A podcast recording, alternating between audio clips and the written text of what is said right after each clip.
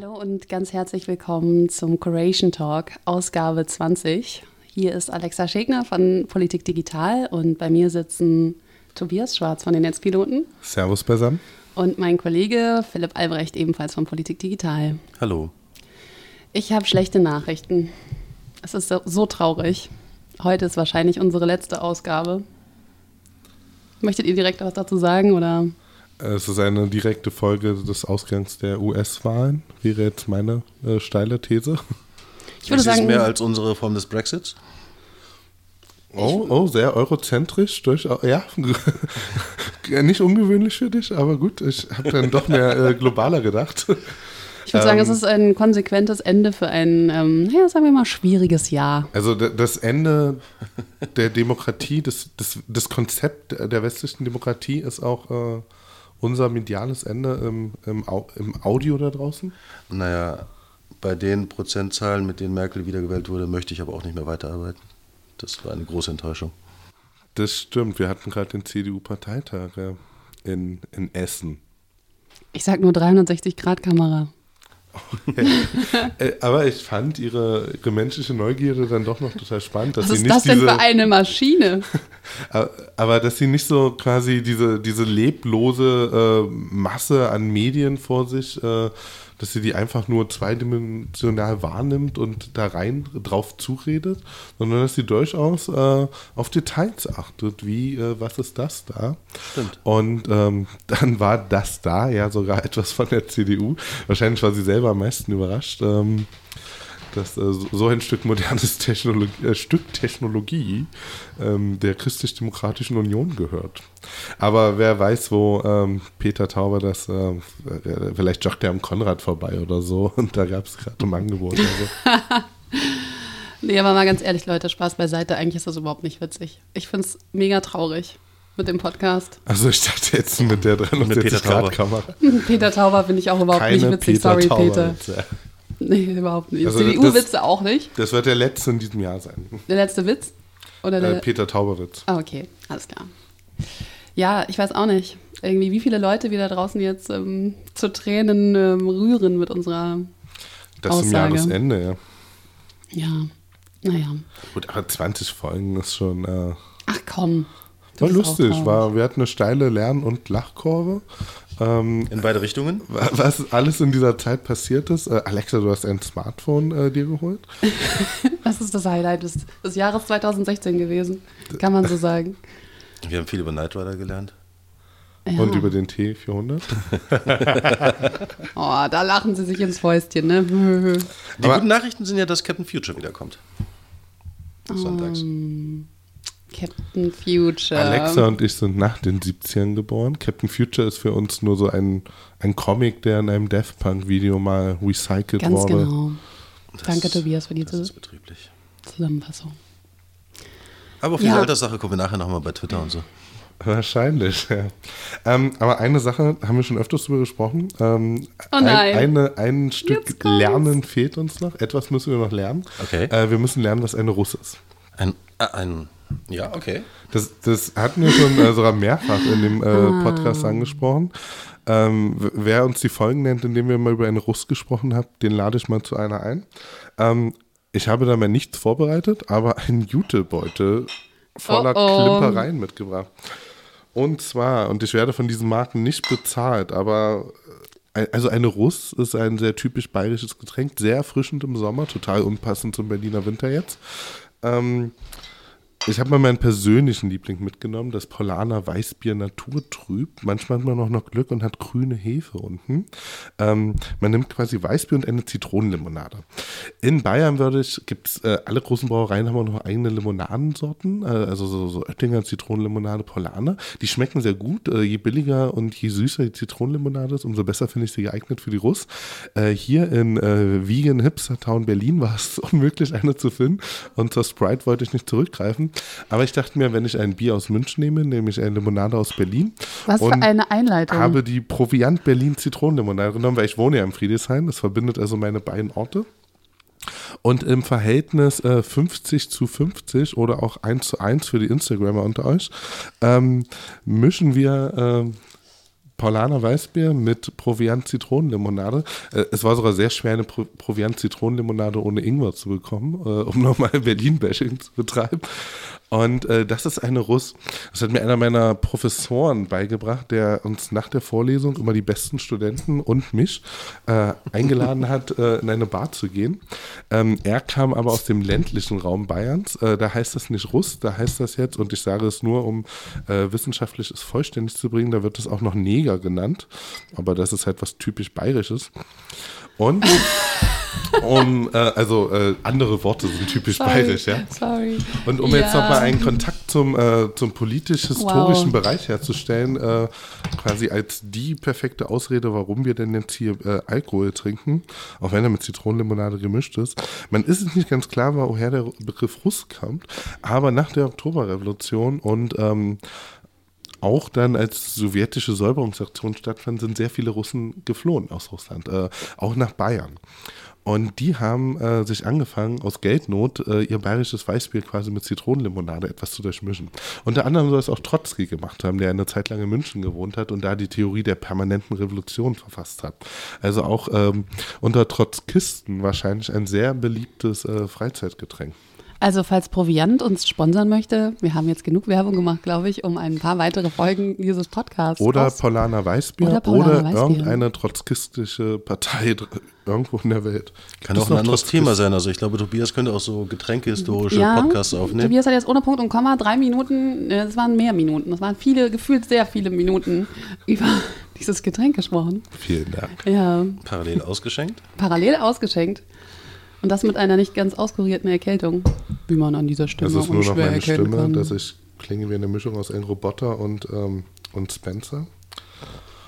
Ah, oh ja, Marie, Maria auch kriegt auch. Maria.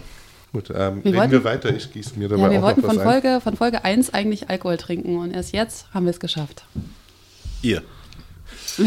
du wolltest einen rauchen. Gib's zu, Philipp. Du wolltest einen rauchen. Ja.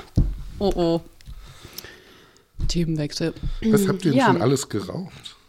Was wir alle schon geraucht haben. Ich habe ich hab zumindest nie Gras, also ähm, Wiesengras habe ich nie geraucht. Sonst glaube ich alles, aber also ich, ihr wisst, was ich meine, ne? So, das hat man ja früher mal so geraucht, oder so als Kind. Ich habe mal Salbei geraucht. Ich habe mal so ein paar Wochen in so einem Hippie-Dorf gewohnt.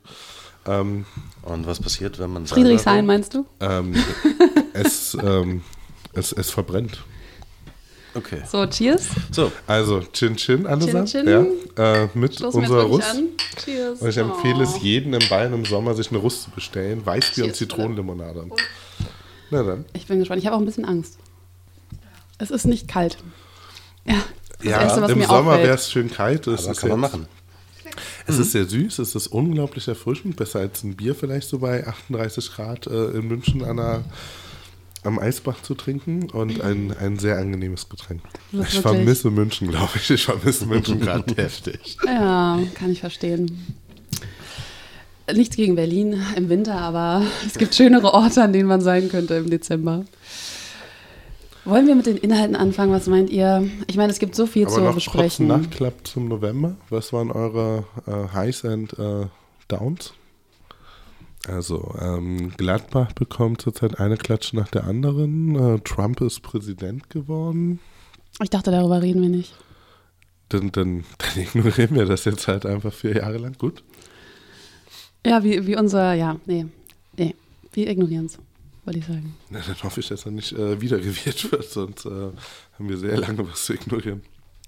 Ja, das zentrale Thema ist natürlich Gladbach. Einde eindeutig, ja, aber ähm, nicht unbedingt wegen mir, aber äh, fangen wir mal mit den, äh, mit den anderen an. Äh, wo liegt Gladbach eigentlich? Ah, lass uns doch nicht über Gladbach reden. Sorry, das ist unser letzter Podcast. Okay. Äh, rot, rot, Ja, also spätestens, spätestens jetzt werden wir schon viel früher damit anfangen sollen, am schönen Niederrhein. Ich esse erstmal noch ein. Stück Schokolade.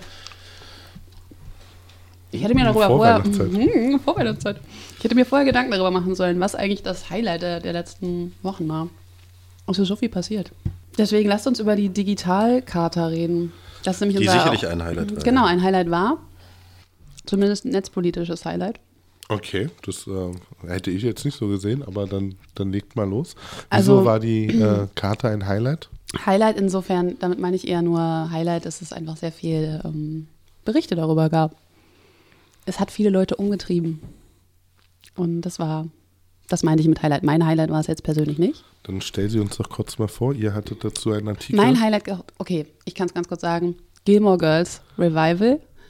Es hätte ein Highlight werden können, ja, die Serie. Kennst du, oder? Ich weiß, äh, zwei weiße junge Frauen, die in einem Verwandtschaftsverhältnis zueinander stehen und viel Kaffee trinken.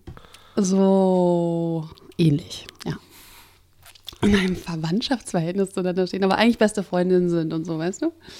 Und das fand ich schon immer irritierend. Ja. Das fand ich schon immer irritierend, ja. Mm. Und ähm, naja, es hätte ganz toll werden können, es war aber ganz furchtbar. Wollte ich nur zum Thema Revival sagen. Es ist nicht immer so toll, wie man denkt. Gladbach hatten wir jetzt auch. Das ist deine Leidenschaft. Und deine, Tobias? Ähm, ich habe gar nicht so positives, äh, super positives Erlebt. in Erinnerung. Nee, ich war viel auf Reisen, aber das war alles äh, relativ bis normal cool. Ähm, ich war in St. Petersburg. Ich äh, äh, war in der Ermitage. Das war eigentlich äh, sehr interessant. Also dem Schlossmuseum in St. Petersburg. Ähm, ich habe was ganz Skurriles gehabt. Ich hatte quasi ein, ein Essen mit äh, Leuten aus der Wirtschaft und der Immobilienwirtschaft auch. Ähm, und das haben wir in, in einem Schloss gemacht bei St. Petersburg, in Pushkin, was so der Sommersitz der Zahn war und eigentlich ein Museum ist, ja. Der Katharinenpalast. Der ist abends geschlossen und wir haben da gefeiert und als ich ankam, mussten wir uns alle umziehen.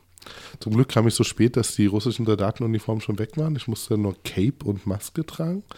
Und dann haben wir weiter getanzt und in einem Moment Zweizimmer mal. neben dem Bernsteinzimmer quasi Abendbrot Cape gegessen. und Maske? ja, die Frauen haben sich so Beikleider angezogen. Also Was, Business ist, was as heißt usual Cape und vielleicht. Maske? Ähm, Verstehe ich ich sah darunter aus das, wie was ich. Zorro, nur dass meine Maske aus Gold war. Ich glaube, ich bin schon betrunken. Ehrlich gesagt. Ich vertrage wirklich keinen Alkohol mehr. Das ist jetzt kein Witz. Ne? Ich werde wirklich betrunken sein danach. Deswegen. Yeah! Bester Podcast ever. Yeah, es ist jetzt schon der beste Podcast. Es ist schon eine halbe Stunde um und wir haben noch nichts Produktives besprochen. Das ist die Uhrzeit, kein Countdown, ja. Nee, ohne Quatsch jetzt. So, Okay. das ist die Uhrzeit. Also ich hatte einen sehr skurrilen Abend mit, mit Walzer und Klamotte und ähm, zwei Räume neben dem Bernsteinzimmer, äh, ein, in einem sehr goldenen Zimmer. Ähm, das war sehr faszinierend. Also ja, na gut, ähm, so viel zu unseren Highlights. Ja, Vielleicht ich, später mehr dazu. ja, ich bin einfach, ich bin traurig. Ich bin immer noch so traurig. Deswegen ähm, fällt es mir schwer klar zu denken. Aber die Digitalkarte, da können wir jetzt nochmal ganz kurz drüber reden, oder? Also für alle, die es nicht mitbekommen haben, es gibt eine Digitalkarte, eine EU-Digitalkarte. Und die wurde von 27 Personen aus Politik, Medien und Kultur äh, zusammen mit der Zeitstiftung erarbeitet. So digitale Grundrechte sollten das werden. Und ähm, ja, wie das sehr unüblich ist für die deutsche Medienlandschaft im Moment, hagelte es Kritik und Gegenstimmen. Und alles äh, wurde zerrissen. Und ähm, ja, inhaltlicher Natur ist die Kritik einerseits, ähm, vieles ist unausgereift und schwammig, ähm, schrieben einige. Andere sagen, ähm, das ist rechtlich problematisch. Also die Form des Papiers alleine ist irgendwie mh, eigentlich nicht, nicht so, wie es sein soll. Und äh, es ist nicht ganz klar, ist es jetzt irgendwie privatrechtlich zu sehen? Also geht es da auch um Privatpersonen untereinander, wie die miteinander verfahren im digitalen Raum? Oder geht es nur um Privatpersonen gegenüber dem Staat? Also das ist anscheinend ein Grundproblem. Und ähm, dann haben manche gefragt, brauchen wir das überhaupt? Brauchen wir eine Digitalkarte? Was sagt ihr dazu? Äh, ich denke, dass wir nicht unbedingt eine Digitalkarte brauchen, aber dass wir die Themen, die in dieser Digitalkarte aufgegriffen werden, dass die ähm, wichtig sind und dass sie angegangen werden müssen, das sehe ich schon so. Und da kann ich mir vor, vorstellen, dass so eine Digitalkarte ein Ansatz ist, um das Ganze mal irgendwie aufs Papier zu bringen oder ähm, als, als Thema hochgehen zu lassen. Und die Reaktion war natürlich vorhersehbar. Es gab einige, die es auf der rein juristischen Ebene diskutiert haben, andere, die dann diese Dichotomie zwischen Kohlenstoffwelt und digitaler Welt ähm, daran ähm, festgemacht haben oder sich äh, daran gestört haben, dass das hier so formuliert wurde. Aber letztlich zeigt er auch, zeigen auch die intensiven Reaktionen darauf, dass das Thema oder das, was dahinter steckt, mal besprochen werden muss. Und das waren jetzt auch nicht die letzten Pfeifen, die sich damit auseinandergesetzt haben und einfach mal in den Papieren gekritzelt haben. Und es sind auch keine Pfeifen, die sich damit auseinander, also die dagegen argumentieren, sondern es ist schon irgendwie eine Debatte, ähm, die ich mir konstruktiver wünschen würde, aber die geführt werden muss. Okay. Und es kommt ja nicht wie Beschäftigungstherapie vor, weil zum einen sind es die Leute, die immer über diese Themen reden, was so ein bisschen mein Kritikpunkt war. Also die Hälfte der Leute kennt man quasi in der Berliner Netzpolitik-Szene. Ähm, zum anderen die andere Hälfte oder einige kannte ich so überhaupt nicht, dass ich mich auch gerade gefragt habe, warum saßen sie da? Also da hat mir ein bisschen auch Erklärung gefehlt, wie es zu dieser Gruppe kam, ähm, die jetzt auch erstmal überhaupt keinen Auftrag von irgendjemand hatte, das zu tun. Also wen repräsentiert diese Gruppe eigentlich? Und das sage ich jetzt, äh, obwohl da durchaus Bekannte und teilweise Freunde auf dieser Liste waren. Ähm, das ist für mich langsam der falsche Ansatz. Wir reden seit Jahren über derartige Themen oder Verfahren ähm, ich glaube, wir müssen andere Wege gehen, wenn wir irgendwann doch mal irgendein Ziel erreichen wollen. Also alle Erfolge der netzpolitischen Szene der letzten Jahre waren gefühlte Glückstreffer. Also dass ACTA noch kippte, war gefühlt einen Monat vorher nicht abzusehen. Und dass die EU-Datenschutzverordnung nicht zu sehr eingestampft wurde, ähm, lag sicher auch sehr an Jan Philipp Albrecht, aber auch er allein im politischen System hatte sicher sehr viel Glück. Das heißt, äh, warum hier nochmal so eine, warum man eine Karte aufmachen musste, die eine durchaus ähm, substanzielle Debatte ausgelöst hat, habe ich jetzt überhaupt noch nicht verstanden. Wo kam dieser Antrieb her? Wo der Antrieb herkam, das weiß ich nicht. Also vieles weiß ich auch darin nicht. Ich habe nur gesehen, dass ähm, zum einen wir gerade auch nach den Trump-Wahlen, nach vielen äh, anderen aktuellen Anlässen immer wieder darüber diskutiert haben, dass wir ein paar Probleme haben, dass diese Probleme grundlegend gelöst werden müssen. Und du kannst dann natürlich eine situative Lösung für ein konkretes Problem finden. Du kannst es natürlich auf eine übergeordnete Ebene ziehen und dir überlegen, was kann man da grundlegend machen. Und ob jetzt das der, ähm, der Lösungsweg ist, ist für, für, mich eine andere Frage. Nur äh, gab es jetzt zumindest mal den ähm, einen Ansatz, wo jetzt wieder stärker diskutiert wird. Also wir haben jetzt zum Beispiel im Laufe dieses Podcasts, sofern wir dazu noch kommen, diesen einen Artikel, wo es um die Altmedien geht. Wo, ich, äh, auch aufgezeigt wird, dass da einfach vieles noch nicht geklärt ist, dass da viele ähm, tradierte Strukturen aus der Wahrnehmung zumindest einiger äh, Sachen auch blockieren und wo wir dann überlegen müssen, okay, wenn diese Sachen neu aufgebrochen werden, dann brauchen wir dafür einen Ordnungsrahmen. Und Okay, aber der wird nicht von Deutschen am Ende bestimmt werden? Also zum Beispiel hätte ich mich über eine Ja. breitere europäische Gruppe auch mehr gefreut. Ja. Das ist einfach nicht repräsentativ, dass ein paar Deutsche versuchen, eine EU-Grundordnung für das Digitale da zu diskutieren. Ähm, ich fühle mich einfach nicht repräsentiert, ja, wenn da einfach nur ein paar Deutsche sitzen, die was für die EU vorschlagen. Ähm, da hätten Leute aus ähm, allen EU-Mitgliedstaaten theoretisch sitzen sollen. Es gibt auch woanders kluge Debatten, kluge Köpfe, aber wir hören selten was über die Argumente ähm, in Spanien, in, in, in Polen, Frankreich, Italien. Ja. Wie wird da über das Digitale debattiert? Das heißt, für mich kommt es ein bisschen wie Selbstbeschäftigung vor, mit für ein Thema, wo ich ja grundsätzlich auch Sympathie habe und auch äh, einen, den Bedarf sehe, äh, dass wir vorankommen. Aber von Anfang an fühlt es sich erstmal für mich wie Zeitverschwendung an. Wow, das sind harte Worte. Kick mich da raus aus diesem Podcast, wenn es dir nicht passt. Wow, jetzt wird er aggressiv. Ist schon den ganzen Tag so, by the way. Aber ähm, vielleicht wollen wir vielleicht diesen, also wir können auch gerne auch über die Karte an sich diskutieren, aber jetzt denke ich gerade, wir sollten diesen Altmedienartikel vielleicht vorziehen. Die, die Charta verlinken wir. Also ähm, wir müssen Die das müssen jetzt hier nicht vorlesen im Podcast. nee, das ja. sowieso nicht, genau. Das ist nochmal so eine andere, eine andere Geschichte, wenn ich das ganz kurz noch einwerfen darf. Ähm, Die Karte an sich, ich habe versucht, sie zu lesen und also ich glaube, das ist einfach das Konzept einer Karte, dass das einfach schon sehr, sehr, es ist zäh. ja, Und das, das Problem ist tatsächlich auch, dass die Leute, die das jetzt kritisieren, ja, dass das wirklich ja Leute sind, die generell sehr fortschrittlich orientiert sind, weil sie einfach mit dem Internet arbeiten alle und weil sie das für etwas sehr Positives und ähm, Integratives halten, was man eben nicht als einzelnes Politikfeld begreifen sollte, sondern die meisten würden sagen, das ist integraler Bestandteil von allen Lebensbereichen und allen Politikbereichen. Und die Menschen, die sich jetzt auf der politischen Ebene damit beschäftigen, sind eben oft welche, die vielleicht auch ein bisschen, also jetzt so jemand wie Jan-Philipp Albrecht würde ich da natürlich ausnehmen, aber die ein bisschen rückwärtsgewandter sind oder vielleicht ein bisschen kritischer, selber gar nicht so die, diese Erfahrungswelt haben, dass das Internet irgendwie so wahnsinnig toll ist.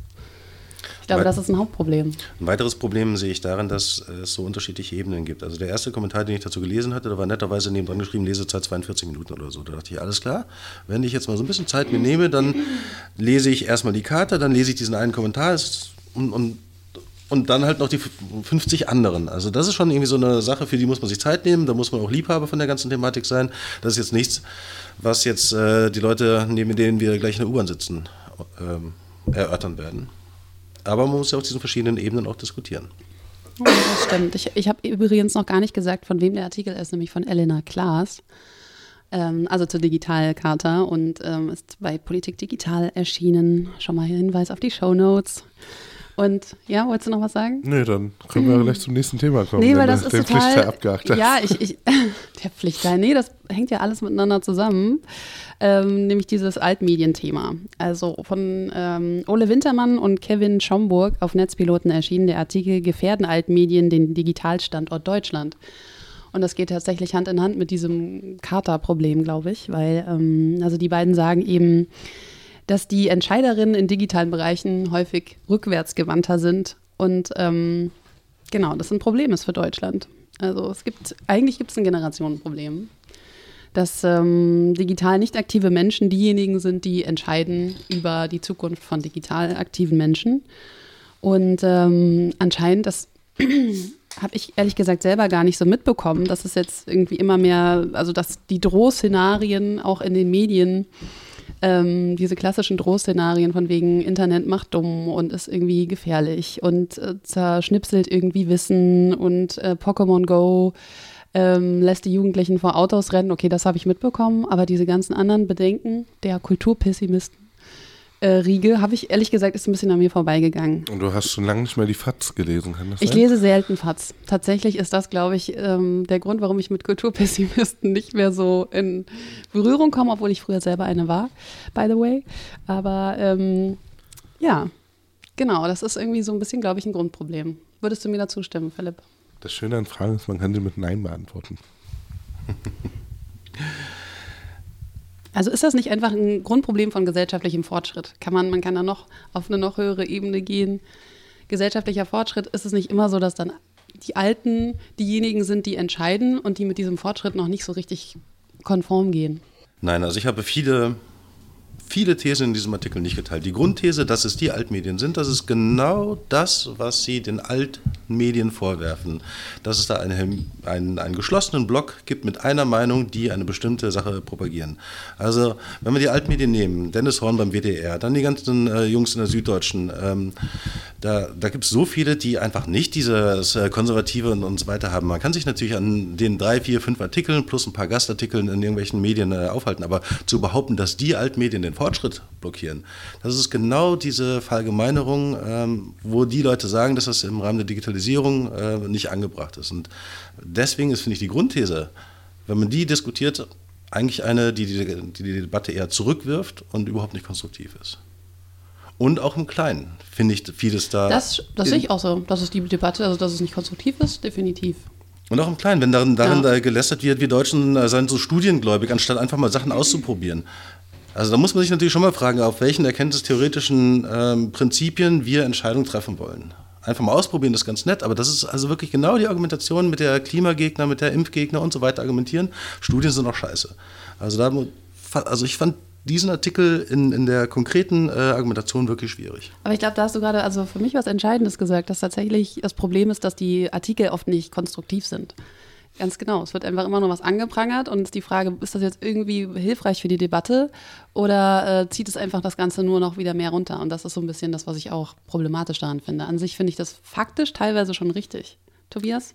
Naja, aber ähm, wir leben ja in postfaktischen Welten, also Boah, ähm, ich habe so drauf gehofft, dass es aufkommt. Ich finde aber, ähm, ich habe die Studienkritik etwas geteilt, muss ich sagen. Das ist jetzt ähm, vielleicht eine sehr persönliche Erfahrung, äh, kein, keine faktisch bestätigte, aber ähm, in meiner Zeit in politischen Institutionen, ähm, und ich habe ja Praktika für CSU-Abgeordnete gemacht, ich habe mit einer Abteilung von SPD-geführten Ministerien gearbeitet und bei den Grünen. Wenn jemand mit einer Studie argumentiert, findest du immer eine Studie, die das andere behauptet. Das heißt, ich finde Studien in politischen Debatten so, so nichtssagend inzwischen. Ja? Ähm, das ist kein, keine gute Argumentationsgrundlage, finde ich, mit einer Studie anzugehen, weil es gibt schlechte Studien, ähm, manchmal ist es äh, die Methodik unklar oder man kann sie nicht nachvollziehen, wenn man in dem Fachbereich gar nicht drin ist. Das heißt, mit Studien zu argumentieren, finde ich immer ein bisschen. Kannst du mir eine nennen? Ich wette, ich finde eine, die behauptet das Gegenteil. Dann haben wir einen Patt anstatt und sind nicht vorangekommen. Das Willst du heißt, etwa sagen, wir sollten aufhören, Studien zu machen? Also wir sollten einfach mal mehr ausprobieren. Vielleicht, sagen wir mal, Brandenburg und Schleswig-Holstein impfen nicht mehr und Hamburg und Saarland impfen. Dann gucken wir mal nach zehn Jahren, wie das gelaufen ist. na, das könnte Grundlage für eine vielleicht bessere Studie sein. Ja, aber auch diese bessere Studie ist ja, wenn ich die richtig verstanden habe, nicht. Ich sage nur, dass man Ähm, nicht allein mit Studien argumentieren sollte. Ich würde auch besser finden, wenn wir eher davon wegkommen. Nein, Jetzt natürlich nicht allein mit Studien. Impfen auch vielleicht ein Beispiel gefunden, wo ich kein praktisches Gegenbeispiel habe. Aber ähm, anstatt einen von Studien ähm, vermeintlich belegten Punkt, was weiß ich, des Zeitungssterbens zu belegen, ich würde gar nicht drüber nachdenken, ob vielleicht Zeitungen sterben, sondern ich würde mich fragen, wie äh, wird in Zukunft überhaupt Medien konsumiert? Ja, was du damit meinst, ist doch, glaube ich, einfach so ein Mangel an Offenheit, oder? Gegenüber neuen Dingen, ohne auf irgendwelchen Statistiken rumzureiten. Also nicht, dass Studien per se falsch sind, aber vielleicht will ich wirklich genau dahin. Studien, man kann dich so gut mit Studien blockieren, weil ich immer auch eine Studie finde, die das Gegenteil belegt. Vermeintlich. Einer von uns beiden wird eine nicht so gute Studie haben. Oder das Thema ist so komplex, dass durchaus verschiedene Antworten möglich sind, je ich nach glaube, das ist, detaillierte der Punkt. Fragestellung. ja. Aber hier wurde ja die Unterscheidung aufgemacht zwischen entweder Studien oder einfach mal ausprobieren. Und jetzt kommt es eben darauf an, in welchem Kontext wir sind. Wenn es jetzt darum geht, dass, ob ich meinen ähm, ähm, DSL-Anbieter wechsle, ja klar, das kann ich einfach mal ausprobieren. Aber wenn es darum geht, etwas gesellschaftliche Entscheidungen zu treffen, also sein Beispiel war ja dieser, diese Tesla-Karre. Das ist ja eine Entscheidung, da geht es nicht nur darum, ob sich der Autor oder ich oder jemand in einen Wagen setzt und was dann mit mir passiert, ähm, ist mein Bier, sondern da sind ja noch andere auf der Straße. Also das sind schon alles so Sachen, wo man sich überlegen muss, ähm, was sind die Kriterien, wo wir ähm, Entscheidungen treffen, die andere Leute ebenfalls betreffen. Okay, aber das ist schon mal nicht der Hintergrund Impfpolitik, ja? Ähm, warum sollten Unternehmen das nicht testen? Ich meine, ich argumentiere jetzt mit einer Studie. Ähm, ge- ungefähr 70 Prozent der Deutschen bevorzugen Bargeld gegenüber elektronischen Zahlsystemen. Wahrscheinlich als eines der letzten Länder in der Welt. Ja. Soll man sich jetzt für so einen kleinen Nischenmarkt ähm, äh, Produkte entwickeln? Soll man sich hier als Unternehmen engagieren? Oder wird Deutschland einfach industriepolitisch dann übersehen? Es lohnt sich nicht, hier etwas zu entwickeln. Ähm, ich war ja in Russland, St. Petersburg, Standard ist Apple Pay. Leute haben mich gefragt, warum gibt es das nicht in Deutschland? Also habe ich versucht zu recherchieren. Die Antwort war, es gibt zu wenig iPhones in Deutschland. Deshalb gibt es kein bargeldloses Bezahlsystem wie Apple Pay auf einmal hier. Ähm, als ich gerade versucht habe, Getränke zu kaufen, war ich in einem Späti bei eurem Büro am Rosa-Luxemburg-Platz. Und er meinte nur Bargeld. Er meinte, das ist Ende 2016 in Berlin Mitte. Nur Bargeld ist jetzt echt für mich keine Sache. Im Späti, ich würde nie auf die Idee kommen, im Späti nicht mit Bargeld zu zahlen. Also eines der großen Phäno äh, oder faszinierenden Phänomene ist ja, dass wie viele Leute regelmäßig bei uns in der Gegend vorbeikommen und eben daran scheitern, dass sie einfach nicht genug Bargeld haben, weil sie offenbar in ihrem sonstigen alltäglichen Leben gewohnt sind, äh, mit Karte zu zahlen, aber das hier einfach nicht drin ist. Okay, aber jetzt äh, quasi von Personal zu Universal. Ich erwarte einfach, dass ich überall bargeldlos bezahlen kann. Ähm, und wenn jetzt aber zum Beispiel der Banksektor sagt, ach, es lohnt sich in Deutschland nicht, neue Zahlungsmethoden zu entwickeln, sind wir auf einmal abgehängt. Darauf basiert vielleicht wieder neue Wirtschaftszweige, die äh, entstehen. Das heißt, ich würde schon sagen, man sollte sich nicht mit diesem scheinbar jetzt geltenden Fakt, Deutsche mögen ähm, bevorzugen Bargeld zufrieden geben, sondern auch mal was ausprobieren. Vielleicht auch mal Meinungswandel dadurch auslösen. Ja, aber man muss sich ja fragen, dieses Bargeld, also bevorzugen, da steckt ja eine Haltung dahinter. Oder auch bei Datenschutz besonders kritisch zu sein. Das ist einfach so eine, eine deutsche Haltung.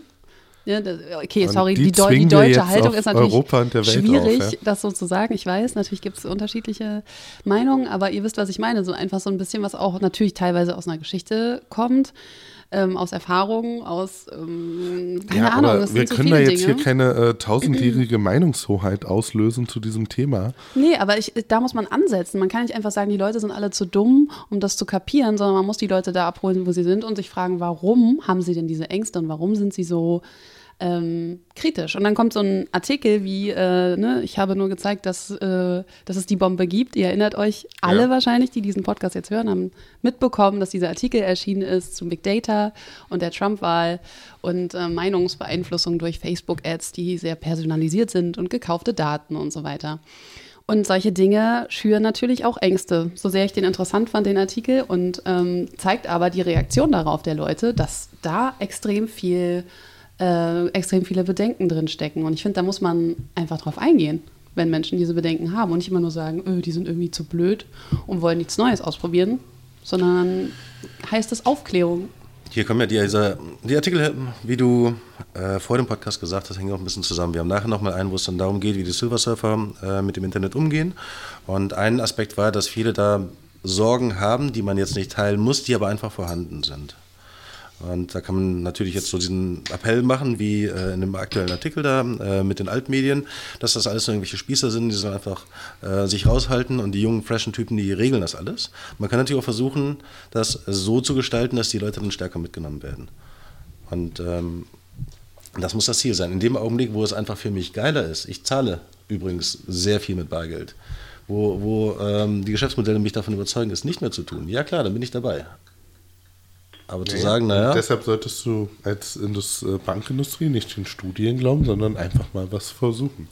Ähm, vielleicht muss man diese Aussagen des Artikels auch sehr vor dem Hintergrund des Medienwandels sehen. Vielleicht funktionieren diese Aussagen einfach nicht vor anderen Themengebieten. Also wollen wir mal zwei Minuten aus dem Blickwinkel diskutieren?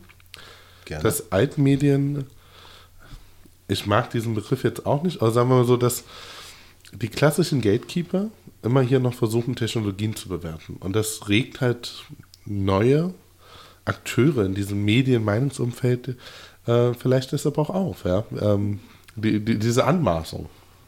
Ja, aber dieses komische Gegeneinander, das ist doch irgendwie, warum ist es immer so, ah, ihr komischen Hipster-Online-Typen und ah, ihr komischen Altmedien-Boys? Ich finde Polarisierung erstmal nicht schlecht. Das Ja, äh, aber in, sorgt in dem immer Fall für. Aber es ist auch kein keine- Selbstwert. Nee, es bringt keine Weiterentwicklung. Das stimmt. Das ist das Problem, Aber es es stagniert. schafft erstmal eine Energie, dass wir überhaupt vielleicht vorankommen. Das stimmt, aber irgendwie habe ich das Gefühl, da tut sich so wenig, weil es immer nur heißt, irgendwie. Also wenn ich jetzt, äh, was weiß ich, die Faz oder die Süddeutsche lese und dann einfach auf Twitter schreibe, ich sehe das anders, dann passiert nicht viel, ja. Sondern, äh, das ist jetzt vielleicht ein bisschen polemisch auch, die Altmedien zu nennen, ähm, vielleicht auch ein persönliches Stil des Autors, der äh, durchaus diesen, äh, diesen Hang äh, manchmal in den Tag legt, was man mögen kann oder nicht.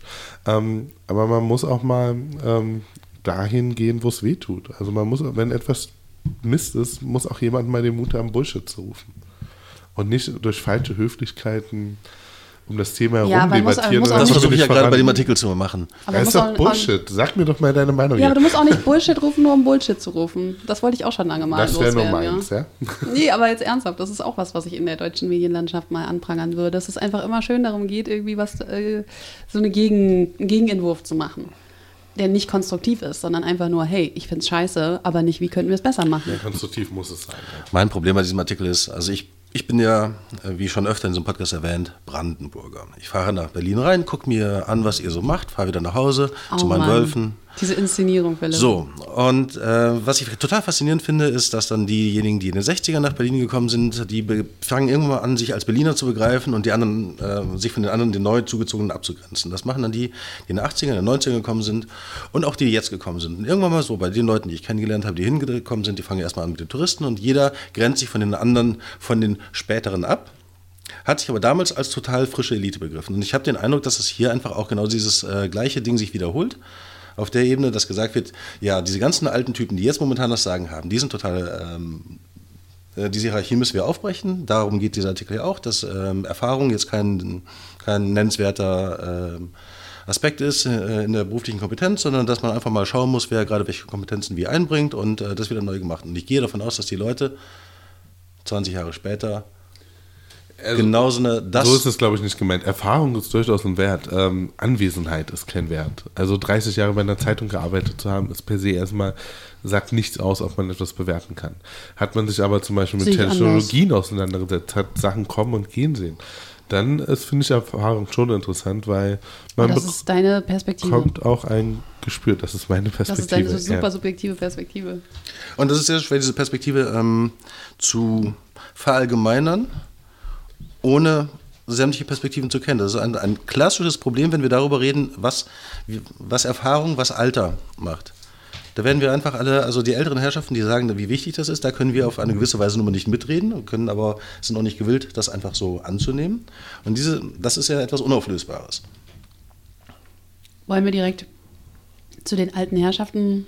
Ich würde gerne noch eine gleich. Sache sagen, ja, weil, die dem, weil ich die in dem Artikel auch einfach sehr, sehr schade fand. Und zwar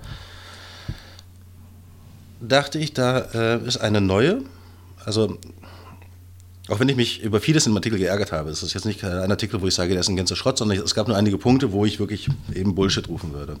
Aber einen Aspekt fand ich sehr, sehr interessant, der hat mich zum Nachdenken gebracht. Das war nämlich der Punkt, dass sie die Qualifikation und die Bildung alle oder dass es ausschließlich darum ging, die jungen Menschen für, oder Menschen für den Arbeitsmarkt fit werden zu lassen. Also wenn es darum ging, dass irgendwelche Lehrer sich darüber aufregen, dass äh, digitale Medien eingesetzt werden und so weiter, das war alles, wurde hier nur bewertet aus der Perspektive, dass es darum geht, die Menschen zu qualifizieren, damit sie in der Berufswelt zurechtkommen. Und mhm. das ist natürlich auch eine große Verengung dessen, äh, was jungen Menschen vermittelt werden soll. Ich finde nicht, wie man arbeitet, sagt sehr viel aus, wie man lebt. Das ist, finde ich, nicht trennbar. Also kannst nicht gut leben und schlecht arbeiten und, äh, oder schlecht arbeiten und gut leben. Das, ja, wenn du Probleme auf Arbeit hast, nimmst du diesen Druck im Kopf allein schon mit. Das heißt, wie wir die Arbeitswelt gestalten, sagt viel darüber aus, wie unsere Gesellschaft überhaupt mit, mit Freizeit umgeht oder ähm, mit persönlichen Bedürfnissen, mit, mit Wertevorstellungen. Äh, da bin ich gar nicht dabei. Also das, ich finde, das lässt sich nicht trennen. Kannst du das äh, kannst du das relaxte Leben in der Freizeit haben und äh, auf Arbeit äh, den Stress aushalten? Und quasi, wenn du über die Schwelle ähm, der Tür gehst eures Büros, äh, Schalter umlegen? Ähm, Gute Frage, das frage ich mich auch immer, Philipp, bei dir. Ja, das ist, äh, diese Frage begegne ich äh, außerordentlich häufig. Nein, äh, ich muss deswegen lächeln, weil ähm, ich äh, über das Thema gestern Abend noch nachgedacht habe. Ähm, über dieses, über die Schwelle treten und in ein anderes Leben ein, eintauchen. Würde jetzt hier zu weit führen. Aber ich glaube schon, dass es bestimmte andere Bereiche gibt, die oder dass diese berufliche Qualifizierung, das ist schon, ähm, wie man in der Philosophie sagt, ein notwendiges, aber nicht hinreichendes Mittel, um ein gutes Leben zu führen. Das heißt, es gibt viele andere Bereiche, die du gezielt auch noch an, ähm, haben musst. Also wir hatten uns hier mit Maria vorhin darüber unterhalten, wie... Ähm, die übrigens gerade Fotos von uns macht, nur... Hi. ähm, darüber unterhalten, was zum Beispiel Musik für dich bedeuten kann. Wenn du ein Musikinstrument gelernt hast, dann hast du eine ganz andere Möglichkeit, mit Musik umzugehen, die kann eine ganz andere Rolle spielen. Und wenn du nie ein Instrument gelernt hast, dann wird Musik nicht diesen Stellenwert haben. Und das gibt einfach in vielen, vielen anderen Bereichen. Und das sind eben, das sind jetzt einfach Beispiele für Lebensbereiche, die in sich gefördert werden müssen und nicht in Perspektive darauf, dass man später dann ähm, irgendwie in einem Unternehmen zurechtkommt. Okay. Ja, das ist so ein Neoliberalismus das kann man diesen beiden Autoren jetzt echt nicht äh, ähm, vorwerfen, Nähe äh, zum Neoliberalismus. Nein, das nicht, aber das seit Schröder, also schon viel, viel stärker diese, diese Wahrnehmung da ist, dass wir uns, äh, dass wir unseren Fokus drauf setzen müssen, beruflich äh, mithalten zu können mit anderen, dass wir uns in einer unglaublichen Konkurrenzsituation ähm, befinden. Das ist schon ein neueres Phänomen oder ein, auch ein neueres Postulat, das man so nicht immer teilen muss. Gut, aber man muss es auch nicht teilen. Ich finde, es besteht kein Zwang. Genau, aber dieser Artikel argumentiert ja darauf, also das ist ein, ein zentrales äh, Argument dieses Artikels, dass gesagt wurde, dass diese Altmedien und Altlehrer und pensionierte Lehrer ähm, der Jugend schaden, weil sie ihre berufliche Qualifikation hemmen. Das, das stimmt zum Teil meines Erachtens schon. Ja, ich saß neulich in Magdeburg auf dem Podium mit dem äh, Direktor der, der Universität Magdeburg und der Direktorin der Hochschule Magdeburg-Stände sowie dem neuen Wirtschaftsminister. Und ähm, keine Ahnung, der Kram zwischen uns, äh, zwischen mir und den drei war breiter als Sachsen-Anhalt ist. Und ähm, Äh, es war erschreckend. Also es war noch ein junger Unternehmer da und ein ähm, Autor, Martin Geht, die ungefähr so meine äh, aus der gleichen Denkrichtung wie ich argumentierten. Ähm, aber du konntest diesen drei Leuten nichts erklären, dass ähm, seit, seit der Erfindung, äh, wie Stahl gehärtet wird, dass es eine Weiterentwicklung gab. Ja. Ähm, sie pochten sehr auf, ähm, wir haben ja super Maschinenbauer in Sachsen-Anhalt dass das durchaus inzwischen auch äh, viele Asiaten besser machen als die Deutschen oder auch vielleicht demnächst die Roboter, zählte nicht. Es gab überhaupt keinen Fortschritt im Denken. Und selbst wenn wir jetzt sofort anfangen würden, würde es Jahre dauern, da erst durch das Bildungssystem Einfluss auf die Gesellschaft genommen hat. Tja, also ich, ich sage nicht, dass der Artikel in seiner Allgemeinheit die Situation in Deutschland beschreibt, aber ich habe sehr viel persönlich so erlebt, wie es da drin steht. Es geht halt einfach nicht auf die Ursachen ein. Das ist wirklich das Problem, weil das ist, glaube ich, in vielerlei mm, Hinsicht auch Unkenntnis tatsächlich. Vielleicht wissen die einfach nicht, dass diese, ähm, dass der asiatische Markt da schon so groß ist. Oder vielleicht gibt es gewisse Ängste, auf die eben auch nicht eingegangen wird. Die, Und mit welchem Recht halt gleiten halt die dann äh, Hochschuleinrichtungen? Mit gar keinem Recht, aber sie machen es einfach. Nee, äh, einfach weil sie lange da waren. Es ist äh, Anwesenheit genau. wird belohnt und nicht unbedingt. Äh, und darüber kann man ja diskutieren, über Eliten versus. Ja, das hat der Artikel ja durchaus ausgelöst, dass wir ja, das darüber reden. Das haben wir getan. Und ganz kurz, ähm, wir müssen da wirklich nicht lange drauf eingehen, aber wir haben nämlich noch drei Artikel und das können wir jetzt schön anschließen, weil dieses Thema, ne, was die, die Alten, die alte Generation, ähm, Erfahrung versus irgendwie Fortschritts, ähm, äh, Angst ähm, oder Kritik ähm, da gab es einen Artikel auf Politik Digital, ebenfalls von Elena Klaas, deine Mutter, ich sag bewusst deine Mutter, hat Angst vorm Netz, äh, Offliner und Silver-Surfer. Und ähm, da geht es genau darum, dass immer noch quasi die Hälfte der über 60-Jährigen äh, in Deutschland Offliner sind. Das sind immerhin 10 Millionen Menschen. Also die Hälfte der 60-Jährigen, der über 60-Jährigen, da habe ich ja noch gedacht, okay. Aber mir war nicht klar, dass das 10 Millionen Menschen sind. Das ist für mich ehrlich gesagt ähm, das der Aufreger in diesem Artikel. Das ist echt krass. Hatte jetzt in der Vorweihnachtszeit gab es viel Werbung für technologische Geräte, unter anderem für, für Tablets. Und ähm, viel im Marketing hieß immer, naja, das ist ja super für ältere Leute mit Apps, E-Mail, Kontakt zu, äh, über Videochat-Programme, Kontakt zu den Kindern. Ich dachte mir so, ich meine, Großeltern Tablet schenke, die wollen das überhaupt nicht so nutzen, ja. Ähm, das heißt, die, die Marketing ist scheinbar sehr US äh, geprägt, wo das vielleicht wirklich der Fall ist. Ähm, aber ich habe auch das Gefühl, dass unsere Großeltern, Urgroßeltern gar nicht so digital unterwegs sind in der Masse. Das heißt, mich hat das überhaupt nicht überrascht, sondern ja. schon wieder habe ich von Personal to Universal meine eigene Erfahrung da wieder ich, ich meinte tatsächlich, was mich total überrascht hat, dass wirklich 10 Millionen Menschen in Deutschland über 60 sind. Also nee, also 20 Millionen. Weil die Hälfte Hast davon du dir mal, eben auch. Äh, Analysen von Wahlergebnissen angeschaut? Ja, aber irgendwie diese Zahl hat mich trotzdem nochmal so, also in, wenn das nicht in Prozent zu sehen, sondern in absoluten Zahlen, fand ich irgendwie total krass. Das war mir wirklich nicht klar. Das hat die CDU, glaube ich, auch mal gedacht vor zehn Jahren. Ja, möglich, möglich. Wow, wir sollten unsere Strategie darauf aufbauen. Oh ja, wir sollten mehr die alten Leute ansprechen. total gut. Ja, aber nee, findet ihr nicht auch? Also ich habe als erstes gedacht, so, okay, unsere Großeltern und Urgroßeltern, müssen wir die wirklich irgendwie noch dazu bringen, irgendwie digital aktiv zu werden? Also und genau deswegen hatte ich den Artikel ähm, reingenommen. Also an sich ist das ja eine Studie, das ist jetzt nicht das, das oh, oh, Studie. Aufregendste, Schwierig. genau. Ähm, und wir haben jetzt hinreichend erörtert, äh, welche relevanten Studien haben und dass es wahrscheinlich auch eine Gegenstudie gibt.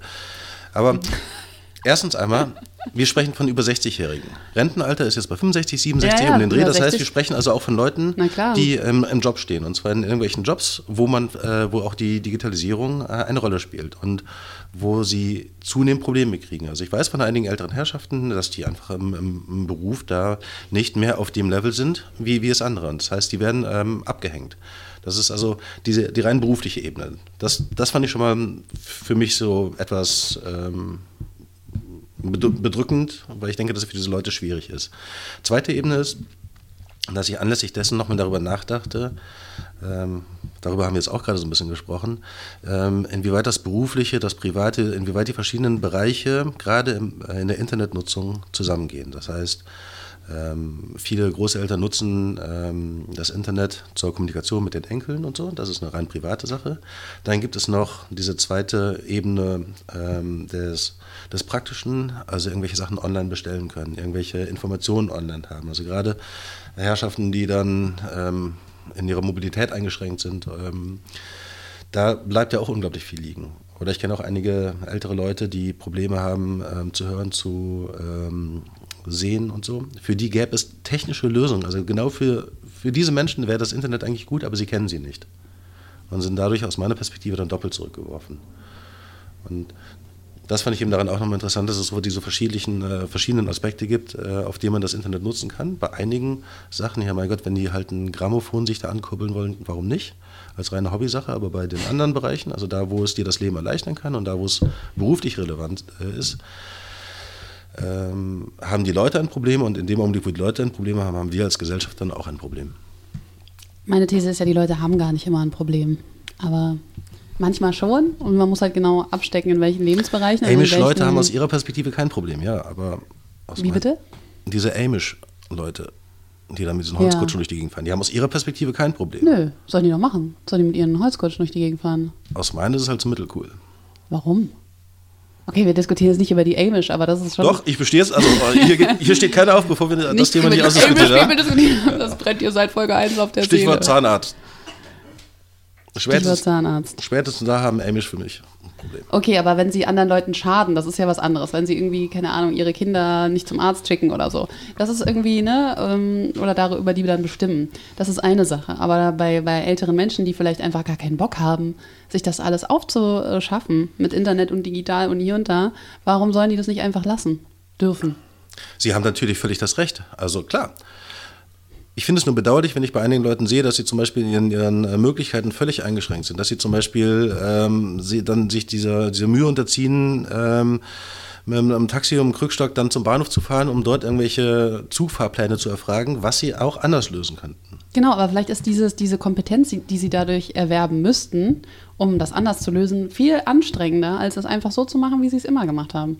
Und da In sind wir bei dem, genau dem Punkt, dass, ähm, was ja auch in der Studie so ein bisschen stand, dass man diese Hürden abbauen muss. Dass äh, vieles, was wir als intuitiv begreifen, für diese Leute nicht intuitiv ist.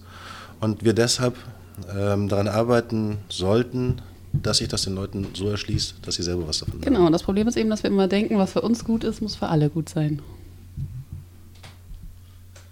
Tobias nickt, wow. Zustimmung. Ja, so, so denken wir. Das äh, finde ich jetzt wenig überraschend. Ja. Weshalb ich ja aber bei Nicht. sämtlichen ähm, Entscheidungsgruppen auch immer für mehr Diversität bin. Also das, äh, du, kannst es jungen Leuten auch nicht vorwerfen, aus ihrer äh, Sichtweise gewisse Sachen zu fordern. Das hat genauso eine Berechtigung. Jetzt sollten aber nicht nur junge Leute entscheiden oder nicht nur CDU-Politiker sollten das Sagen haben, sondern sollte immer eine Durchmischung sein. Und ähm, das Gleiche vielleicht bei der Produktentwicklung, ja, bei, bei Testgruppen, die aber eher nach äh, Kaufkraft ausgerichtet sind, meines Erachtens, äh, anstatt nach Bedürfnissen, persönlichen. Das stimmt. Wo wir wieder beim Neoliberalismus wären. Das ist einfach ähm, ein, ein Wirtschaftssystem äh, mit sehr viel Bullshit. ja, da können wir uns drauf einigen.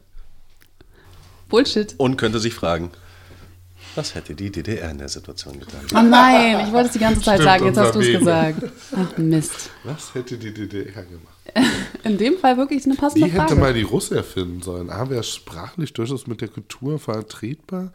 Ähm, wenn in der DDR Getreide knapp war, dann haben die Bier mit Mais gebraut. Das muss fürchterlich geschmeckt haben. Die hätten das lieber mit Limonade mischen sollen. Ich glaube, du bist auch schon betrunken. Also Leute, wir haben nicht mehr so viel Zeit und wir haben noch zwei Artikel. Und ich würde sagen, wir stimmen demokratisch ab, worüber wir reden wollen. Entweder über die Krise von Twitter oder über ähm, Jobsharing.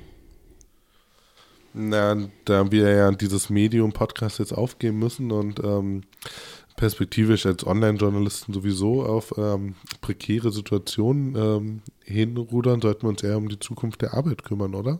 Vielleicht Ich bin haben wir d'accord. Hoffnung, ja? Oder willst du eh bi- bis zum Rentenalter einfach nur Artikel online stellen, Alexa? Ich stelle gar keine Artikel online. Du weißt gar nicht, was ich tue, ne, Wozu Tobias? habt ihr sie in der Redaktion?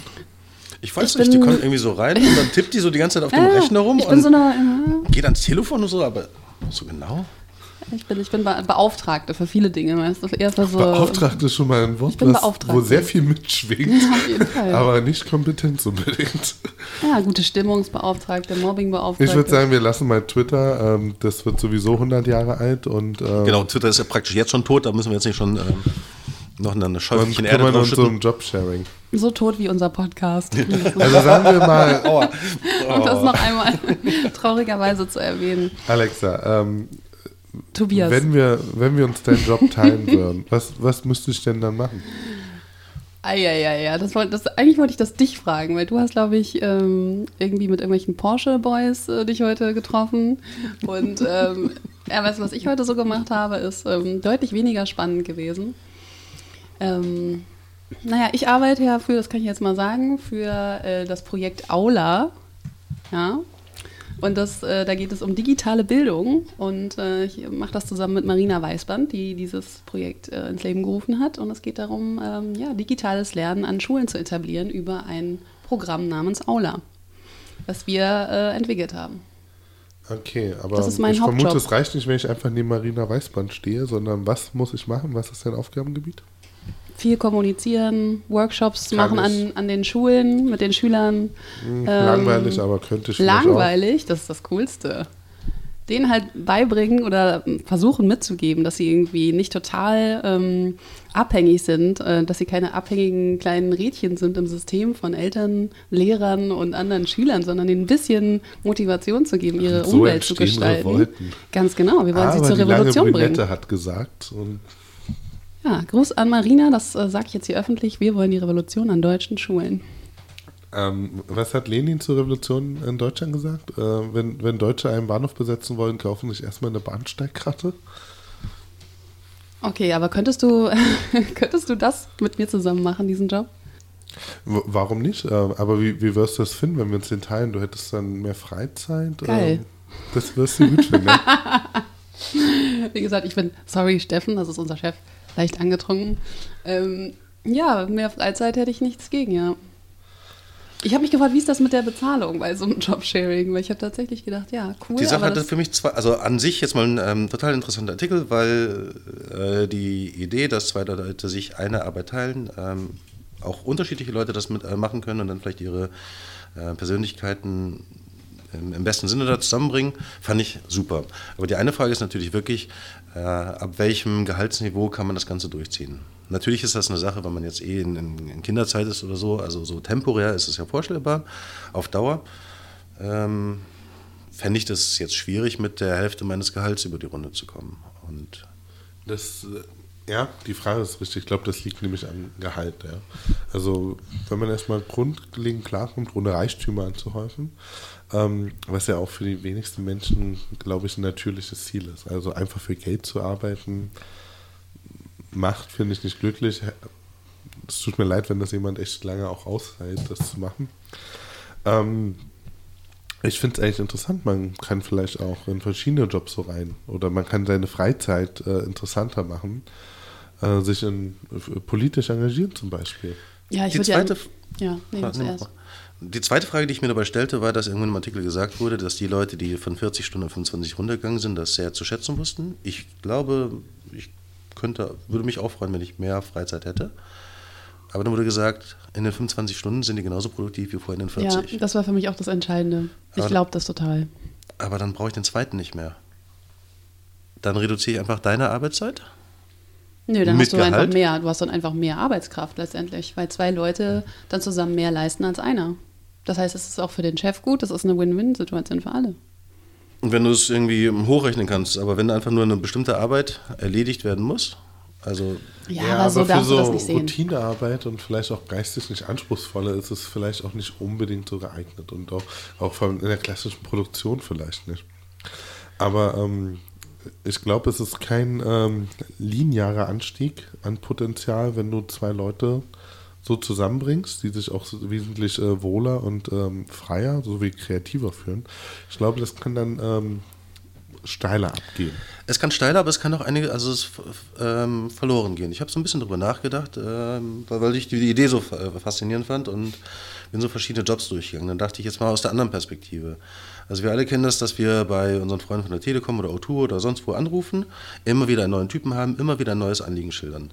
Äh, bei, bei Ärzten, die, äh, wo man mit einer längeren Erkrankung oder einem, einer Folgeerkrankung oder solchen Sachen hinkommt, stelle ich mir das auch so vor, dass es ganz gut ist, wenn du eine zentrale Ansprechfigur hast, mit der du irgendwelche Sachen machen kannst. Und das ist, also es gibt Arbeiten, wo das sehr, sehr gut geht, aber ich kann mir vorstellen, bei anderen Arbeiten, hast du diesen Reibungsverlust, weil sich das kennen wir, also zum Beispiel Stationsärzte, die müssen sich ja alle erstmal ewig einlesen, äh, damit sie wissen, was da gerade abgeht bei den Patienten. Das müsste man sicher herausfinden. Ähm, ich habe aber, da du quasi meine Porsche Connection angesprochen hast, die sind jetzt im Friedrichshain im Innovation Lab und nebenan hat äh, VW auch so eine Art Innovation Lab. Und die probieren da was, äh, finde ich, sehr Interessantes aus. Es sitzen quasi zwei Programmierer an einem Rechner. Ja? Aufeinander oder? Nebeneinander, ja. Aber es kann quasi immer nur einer diesen Rechner äh, benutzen. Alles dauert dadurch länger aber die Fehlerquote sinkt so runter, weil ja immer jemand da ist, der auch mitdenkt, der mit drauf achtet, ähm, dass am Ende äh, sowohl zeitlich eine Entwicklung, weil man dann weniger äh, Feedback-Schleifen machen muss und dadurch auch finanziell es sich lohnt, es so zu machen. Zwei Leute für den gleichen Posten anzustellen. Etwas, was die DDR gemacht hat, aber scheinbar dann nicht daran auch weitergegangen ist, ja. Und auch nicht gerade Porsche gebaut hat. Und nicht gerade Porsches Und die Leute vielleicht auch nicht so super happy waren. aber, äh, ich aber sonst. Stell mir das sonst eigentlich das Gleiche. Also da bin ich jetzt kein Programmierer, um zu wissen, wie sich das anfühlt. Ich stelle es mir jetzt im Journalismus schon wieder ein bisschen schwieriger vor. Da ist zusammen an einem Textarbeiten anders genauso schön möglich. Also ich redigiere da so einen Text und du sitzt neben mir und kommentierst das, kommentierst ja, das live. Philipp, neue Rechtschreibung 96, das schreibt man jetzt so und so. Aber es gibt scheinbar Berufe, wo sowas durchaus sinnvoll sein kann. Ich ja. stelle mir vor, dass es bei komplexen, nicht Routineaufgaben der Fall ist. Dass wenn zwei mitdenken, man vielleicht ähm, im gesamten Blick eines Projekts schneller vorankommt, dadurch auch Geld spart und vielleicht auch ähm, bessere Antworten findet. Ja, kann ich mir auch vorstellen. Genau. Cool. Aber Tandembloy, um die es ja in dem Artikel geht, die sind, glaube ich, auch eher von diesem ähm, sich pri also privates Wohlergehen äh, dafür zu sorgen, als jetzt mein VW-Beispiel ähm, effizienter zu arbeiten. Übrigens geiler Name, Tandemploy. Habt ihr euch echt was Gutes ausgedacht? Wir haben bestimmt zwei. Oh, okay, da muss, muss jetzt noch einen Witz reißen, bevor der Podcast zu Ende ist. Maria, wie viel Zeit haben wir noch? Drei Minuten, sagt sie. Okay, weiter über das Thema diskutieren? Ich dachte, Maria oder? als Filmfan macht jetzt dieses Tarantino 3. Oh, das wäre schön. Der hat das sehr deutsch gebracht. Ja, wollt ihr der Welt noch irgendwas mitteilen? Bevor äh, wir, wir, offline gehen? Nee, wie sagt man? Also ich Off bin air? sehr überzeugt, dass der Creation Talk irgendwann äh, in Zukunft nochmal kommen wird. Wir wissen bloß nicht, wie lange das dauern wird. Ähm, ähm, weiß nicht, 20 Folgen hat Spaß gemacht. Finde ich auch. Ich hätte das nie gedacht, ehrlich gesagt, dass es so viel Spaß macht. Am Anfang habt ihr mich einfach so irgendwie da so mit reingezogen. Ja, die erste Folge und, haben Philipp äh, mich alleine gemacht. Noch bei uns und, im Hinterzimmer. Ähm, Im Hinterzimmer, ähm, wo wir halt Politik und Medien machen. ähm, so ist das heutzutage. Und haben festgestellt, ähm, wir haben die Folge ganz aufgenommen, aber das hat sich nicht richtig angefühlt, ja, dieses Moderieren und zusammen debattieren. Und ähm, mein, mein Cloud-Speicher hat die Folge auch genialerweise verschluckt. Stimmt, die war, sie, die war weg. Die war Deshalb weg. Wir, irgendwann wird sie wieder auftauchen, dann werde ich sie ähm, dem Technikmuseum äh, spenden. Äh, als äh, The Lost Curation Talk. Ähm, Hashtag Lost Curation Talk. Ähm, sodass wir die nochmal neu drehen mussten und dann gleich die Erfahrung reingebracht haben, wir brauchen noch eine dritte Person. Wir brauchen ähm, eine charmante, eloquente, ähm, Schlagfertige. Schlagfertige und wahrscheinlich noch viel mehr Adjektive erfüllende Moderatorin. Ähm. Schade, dass ihr die nicht gefunden habt. Ne? Aber zum Glück warst du im Raum. Ja, zum Glück war ich da und konnte nicht Hast Nein du komischen Sachen gemacht, von denen wir nicht genau wissen, was sie sind? Alex, jetzt hör mal auf, den Keyboard zu quälen und komm rüber. Ja? ich hatte wirklich früher ein Keyboard. Also ein richtiges Keyboard. Ich meinte jetzt die Tastatur. Ja, ich weiß. Aber ich hatte mal ein Keyboard, egal, interessiert keinen. David Hasselhoff, habe ich schon erwähnt, dass ich David Hasselhoff-Fan war? Jetzt kommt alles raus. Okay. Niemand hat dich gezwungen, aber gut. Lass raus. Ich sag ja, ich bin angetrunken. Ich trinke wirklich keinen Alkohol. Das mehr. heißt, 20 schöne Folgen. Gut. Ähm, ähm, eine Minute oder Maria will was sagen?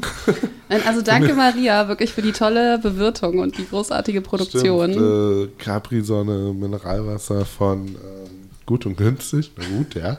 Ähm, Wow. Äh, Schokolade. Tobias. Oh, wir haben viel über Ostprodukte gelernt, äh, Ja. so vor drei, vier Folgen. Ja. Absolut, genau. Genau, haben jetzt sowieso so hatten wir dann nochmal noch die, die, die, ähm, die Russ-Folge und ähm, viel über Alkohol und äh, Trotzkisten. Trotzkisten. Wir hätten noch mal mehr über Trotzkisten reden sollen. Ist okay. Aber wir hatten nicht genug Neger. Das ist ein schwieriges Ende, ne? Ich möchte zum Schluss, ich sage jetzt noch was Jetzt Positives. werden wir abgesetzt worden. Äh, genau. Schön, dass du noch Gründe lieferst. Der Alkohol ist im. Arbeitsplatz. Äh, Aber du wolltest noch was sagen. Ich wollte nur sagen, so als Appell bei allem, was in letzter Zeit so Negatives passiert ist, ne? Wir sollten alle nicht den Mut verlieren. Mund abwischen, weitermachen. das Mundabwischen gilt mir, da ich, glaube ich, Bier im Bad habe. Genau. Ich meinte das wortwörtlich mit dem Mund abwischen. Schön, dass du es direkt geschnallt hast. Na, dann, ähm, diese Folge wird ausgestrahlt am, Ich habe keine Ahnung. heute ist der 8. Dezember. ja. Das heißt, am Freitag, 21 Uhr, immer, 9. Dezember, 16. Dezember, 23. Dezember, 30. Dezember, dann äh, guten Rutsch und ähm, ja, äh, viel Spaß sonst noch auf Detective FM. Vielen Dank, dass wir 20 Folgen bei euch raushauen durften. Ja, danke Detektor FM. Auf nimmer wiederhören. Oh, danke. So, ich leg Merry jetzt auf, Christmas. ja? Klick.